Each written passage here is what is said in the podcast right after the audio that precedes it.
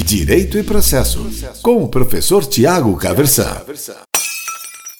Hoje eu quero conversar com você sobre a assistência, que é um mecanismo processual regulado lá pelos artigos 119 a 124 do Código de Processo Civil de 2015. Afinal de contas, o que é a assistência e quando é que a assistência cabe? Vejam, o Código de Processo Civil de 2015 trata a assistência como uma espécie de intervenção de terceiros. Então, logo depois do tratamento do litisconsórcio, a gente começa a tratar das intervenções de terceiros e a gente tem lá a assistência. Depois a gente tem também denunciação da lide, chamamento ao processo, incidente de desconsideração da personalidade jurídica, amicus curiae. Veja, no Código de Processo Civil anterior, no Código de Processo Civil de 1973, a assistência não era tratada especificamente como um mecanismo de intervenção de terceiros, ela era tratada junto com o litisconsórcio.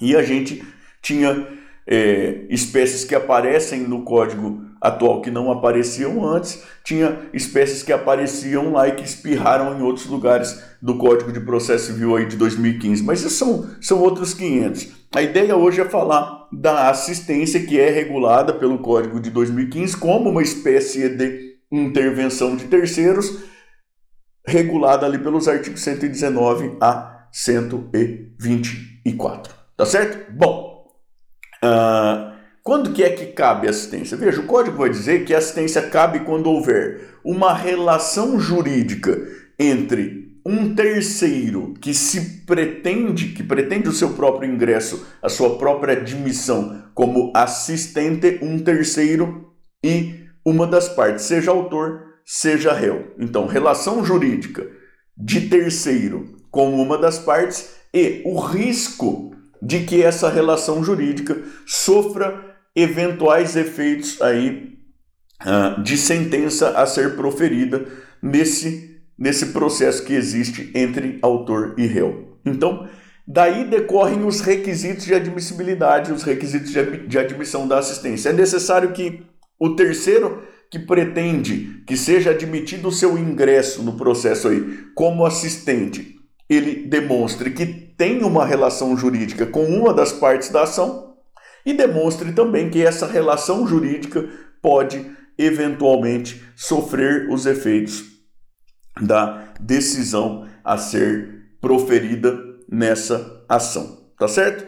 E a gente vai dar alguns exemplos falando já das espécies de assistência, porque a gente tem duas espécies de assistência. A gente tem assistência simples e assistência litisconsorcial. Assistência simples, também chamada de assistência adesiva, ela, ela existe quando esse terceiro ele, ele tem um, um interesse que é um interesse indireto. O interesse dele é de natureza diversa do objeto da ação que existe entre autor e réu. Então veja, você tem entre autor e réu uma ação reivindicatória. Quer dizer, o objeto da ação é propriedade de um determinado bem. Tem um terceiro que é locatário daquele bem. Terceiro é locatário daquele bem. Veja, o interesse do terceiro tem natureza diversa do objeto da ação. Mas existe relação jurídica entre esse terceiro e uma das partes, no caso, o réu da ação reivindicatória.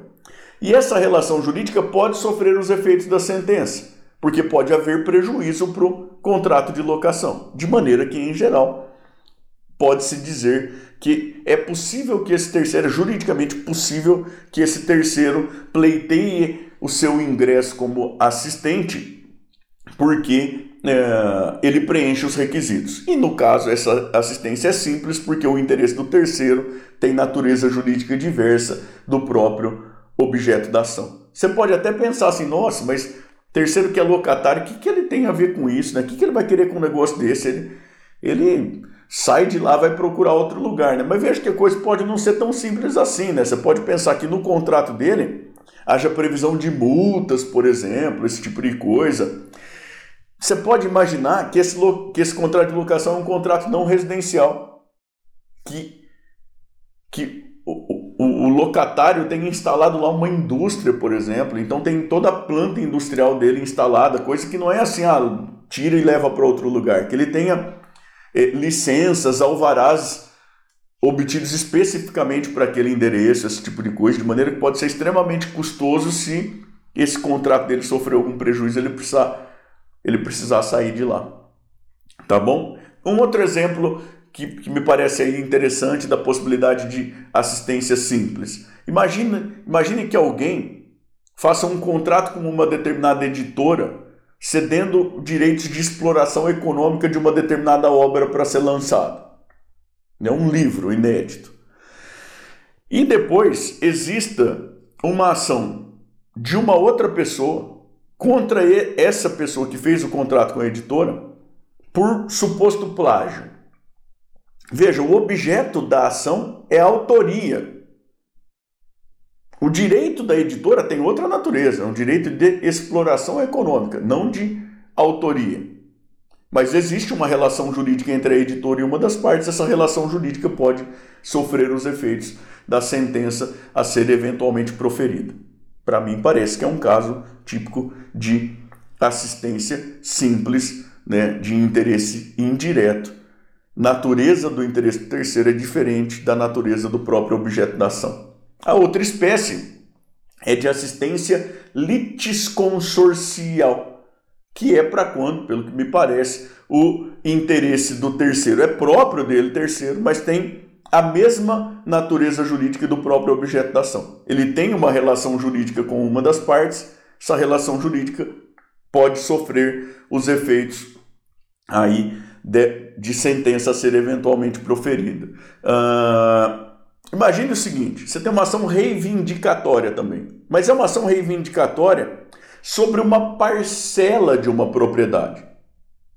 Só uma parcela da propriedade. Então, vem autor, propõe ação reivindicatória em relação a 25% de um imóvel que é uma chácara em face de um dos proprietários registrais lá. Acontece que esse é dono com outros três. Tem quatro lá proprietários registrais. Os demais têm relação jurídica com esse, de copropriedade. Essa relação jurídica pode sofrer os efeitos da sentença ser eventualmente proferida. E veja que o interesse do terceiro, que é o direito dele, que é um direito de propriedade também, é a mesma natureza do objeto da ação no final das contas. E no fundo, no fundo, você pode pensar o seguinte: olha, se eu tenho chácara com outros três amigos, é com esses três amigos que eu quero ter chácara, não é com um terceiro qualquer que está lá processando qualquer um deles. Como tem a mesma natureza, o interesse é considerado direto, a assistência é litisconsorcial. Beleza? Então, espécies de assistência simples e litisconsorcial. Quando cabe assistência, professor? Assistência cabe amplamente em qualquer tipo de procedimento dentro do processo civil, com a exceção do procedimento sumaríssimo dos juizados especiais, e isso por conta de limitação lá da Lei 9099 de 1995. Então você tem um cabimento amplo da assistência para procedimentos cíveis, mas tem que lembrar da exceção do juizado especial, que não admite lá intervenções de terceiro em geral não vai caber assistência também. A que tempo que o terceiro pode aparecer pleiteando aí a sua admissão como assistente? A qualquer tempo, até o trânsito em julgado. Acontece que ele assume o processo no estado em que se encontra, ele intervém no processo, ele influi nos destinos do processo dali para frente. O processo não volta por conta do assistente. Então, é necessário fazer aí até uma análise, é, uma análise estratégica, até por conta daquilo que acontece com os efeitos, com a autoridade da coisa julgada, nós já vamos falar sobre isso, tá certo? Mas tempo de admissão aí da, da pretensão de ingresso como assistente a qualquer tempo, até o trânsito em julgado. Uh, tem um detalhe que é interessante, que é nos casos de assistência simples, se o assistente comparece em tempo de tempestivamente contestar e o próprio assistido é revel, Diz o Código de Processo Civil que o assistente assume uma posição de substituto processual do assistido, de maneira que não haveria aí a, os efeitos da revelia, não se aplicariam os efeitos da revelia. O efeito típico, pelo menos, da revelia, que é de presunção de veracidade dos fatos alegados pelo autor, uma presunção ainda que relativa, mas de veracidade dos fatos alegados pelo autor. Veja que é uma exceção a, a esse efeito típico da revelia e para além daquelas exceções que estão previstas lá no artigo 345 do Código de Processo Civil, lá na parte que trata mais especificamente de revelia. Mas revelia também é papo para uma outra oportunidade, tá certo? Bom, os efeitos da intervenção na assistência litisconsorcial, admitida a, a intervenção do assistente de espécie litisconsorcial, ele passa a ser tratado como um litisconsorte com poderes amplos de maneira que ele pode promover o andamento do, do processo de maneira bastante autônoma, ainda que haja eventualmente confissão do assistido, renúncia do direito de, de recorrer, esse tipo de coisa, isso não prejudica a possibilidade de atuação ampla do assistente. Na assistência simples, não. Até por isso ela também ganha o nome de adesiva. O assistido ele não pode atuar em descompasso com o assistido. Melhor dizendo, ele não pode atuar em contrariedade com o assistido. De maneira que, se o assistido renuncia o direito de recorrer, por exemplo, parece que não cabe ao assistente aí é, pretender interposição de recurso. Pode até pretender, mas não vai ser admitido porque vai ter um, um fato aí impeditivo da admissibilidade recursal. Não dá para ele atuar em contrariedade. Existe então uma limitação aí da atuação do assistente simples, porque a atuação dele é admitida em, em consonância com aquilo que, que faz ou que permite que aconteça pelo menos o assistido. Tá certo? E chegando aqui aos efeitos da coisa julgada, a autoridade da coisa julgada, na assistência litisconsorcial, como a gente tem essa ampla possibilidade de atuação do assistente, a gente tem uma aplicação também ampla da autoridade da coisa julgada. O assistente litisconsorcial fica sujeito à autoridade da coisa julgada tanto quanto as partes. E veja, de novo, até por isso a gente precisa fazer uma análise estratégica para ver se o melhor que se pode fazer para esse terceiro é realmente pretender o ingresso dele como assistente, dependendo de, da fase em que o processo está se desenvolvendo. Tá certo? E o assistente simples, professor? Bom, o assistente simples ele também é alcançado pela autoridade da coisa julgada em regra, mas ele pode pretender rediscutir em ação própria na forma do artigo 123, caso ele consiga comprovar que ele não atuou amplamente na defesa de seus próprios interesses por consequência de atos processuais do assistido. Que então ele teve indevidamente limitada a sua própria atuação na defesa de seus interesses por conta da conduta processual do assistido e isso ocorreu por conta desse caráter de adesividade aí da assistência simples. Tá certo? É mais ou menos isso. Vale a pena sempre lembrar que é muito importante que você leia os dispositivos correspondentes do código, artigos 119 a 124, assistência, um mecanismo realmente muito, muito, muito, muito interessante para quando você tem lá terceiro que tem relação jurídica com uma das partes, essa relação jurídica pode sofrer os efeitos de sentença a ser proferida aí na ação que existe lá entre autor e réu.